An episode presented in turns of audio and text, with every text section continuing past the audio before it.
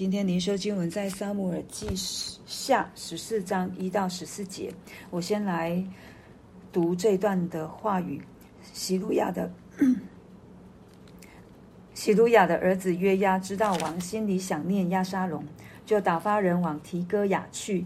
从那里叫了一个聪明的妇人来，对他说：“请你假装居丧的，穿上孝衣，不要用膏抹身，要装作为死为死者许久悲哀的妇人，进去见王，对王如此如此说。”于是约押将当说的话教导了妇人。提哥亚妇人到王面前伏地叩拜，说：“王啊，求你拯救。”王问他说：“你为你有什么事呢？”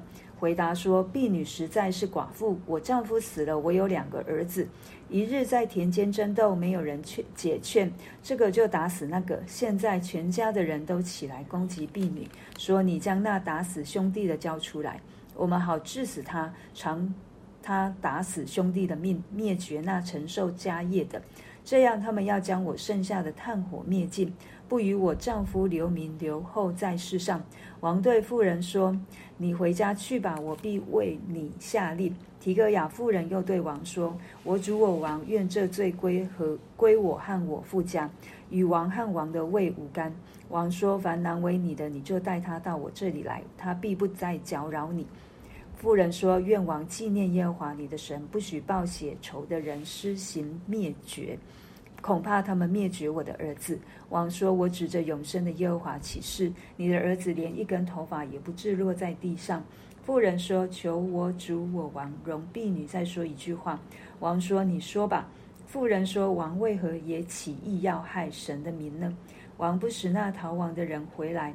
王的这话就是自证己错了。”我们都是必死的，如同水泼在地上，不能收回。神并不夺取人的性命，乃设法使逃亡的人不致成为赶出回不来的。阿门。今天我们从经文当中看到，呃，昨天经文告诉我们，过了一段的时间，大卫的心受安慰之后，他就开始思念他的儿子押沙龙。对，那洗鲁雅的儿子约押。他应该观察到了大卫的心思，所以他就打发人去提哥亚找了一个聪明的妇人。为什么需要聪明的妇人？因为虽然约押有给他脚本，但是这个妇人需要按着当时的情境来发挥，来引导大卫，然后让大卫做出一个决定。那这个决定是什么呢？就是让押沙龙回来。对，那在哦。在提哥亚妇人跟大卫的互动当中，提哥亚妇人到大卫的面前，开头第一句话就说：“王啊，求你拯救我。”对，我们看到大卫其实他是有一个司法权的，所以当有人来求告他的时候，当有人来找他审审判案件的时候，他是会做这样的一个判一个判断的。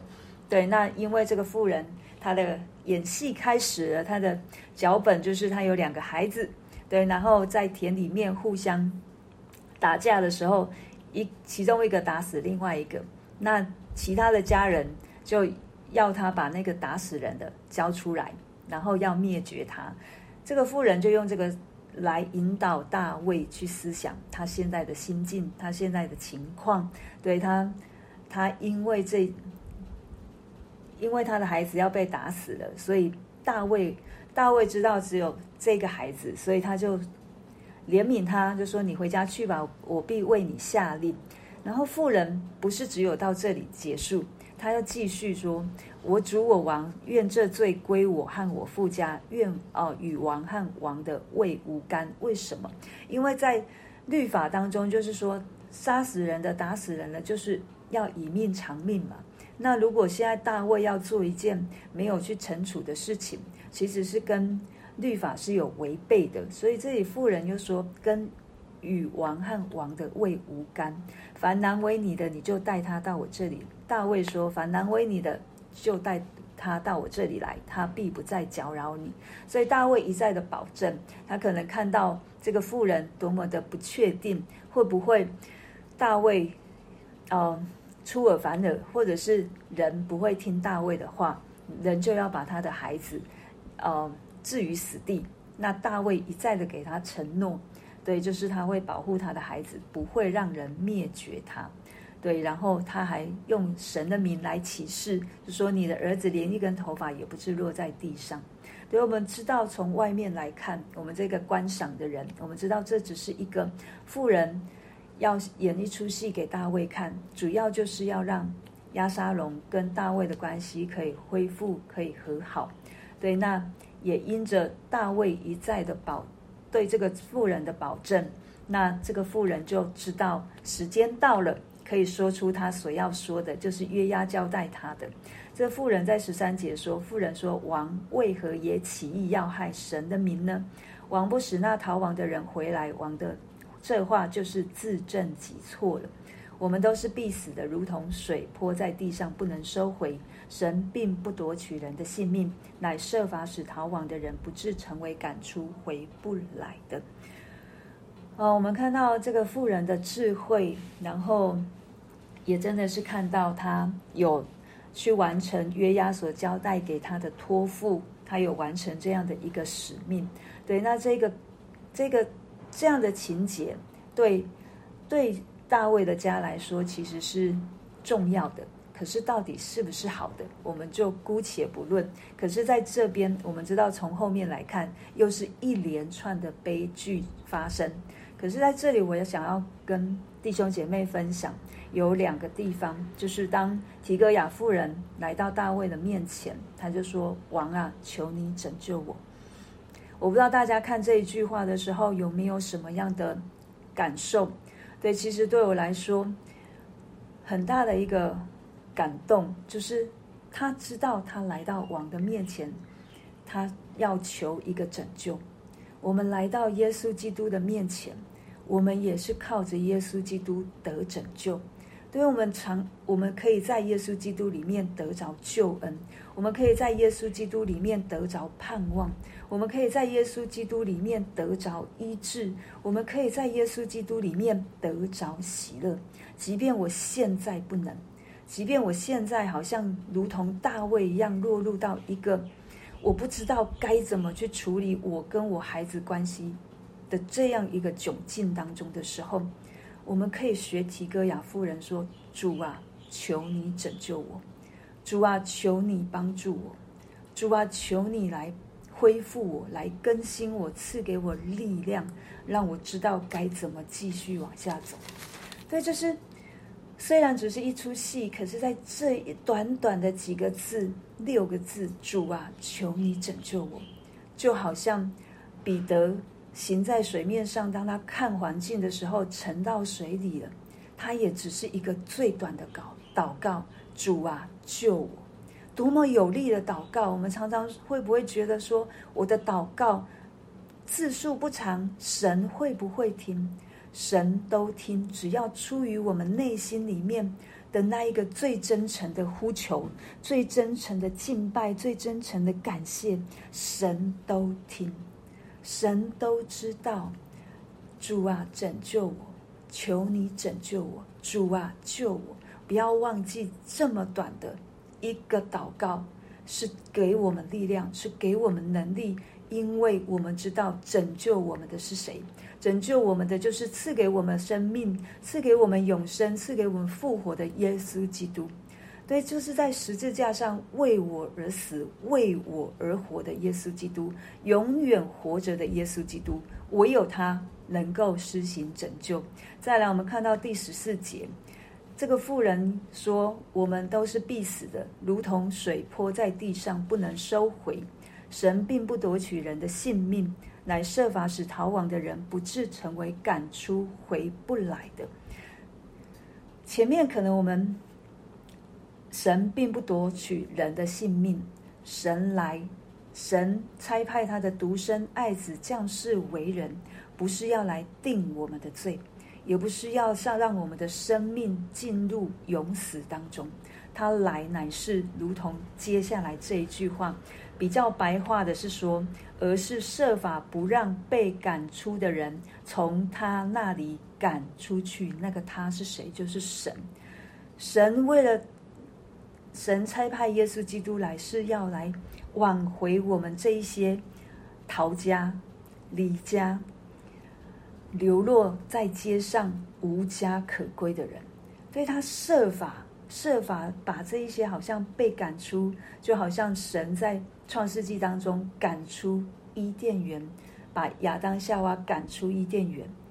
可是，可是他是要不是那种完全的赶出不理，丢在黑暗当中，而是他要尽力的挽回我们，让我们可以在光当中，让我们可以在。主耶稣基督的爱、父上帝的爱、圣灵的爱当中蒙受保护，对我们可能会像亚当夏娃一样，会受到一些的处罚，会受到一些的管教，但是不要因为这样的管教和处罚，就觉得神在苦待我们。主耶稣都说了，他在十字架上所受的，不是因为神苦待他。而是因为神的爱要透过耶稣基督来拯救我们，使我们这个被压伤的芦苇不会被折断，将残的灯火不会被吹灭，而是要有给我们由神而来的生命，是那个永活的生命。我们是不是常常有把这样的盼望来对自己说呢？有时候我们在落入到一个光景当中，我们会忘记。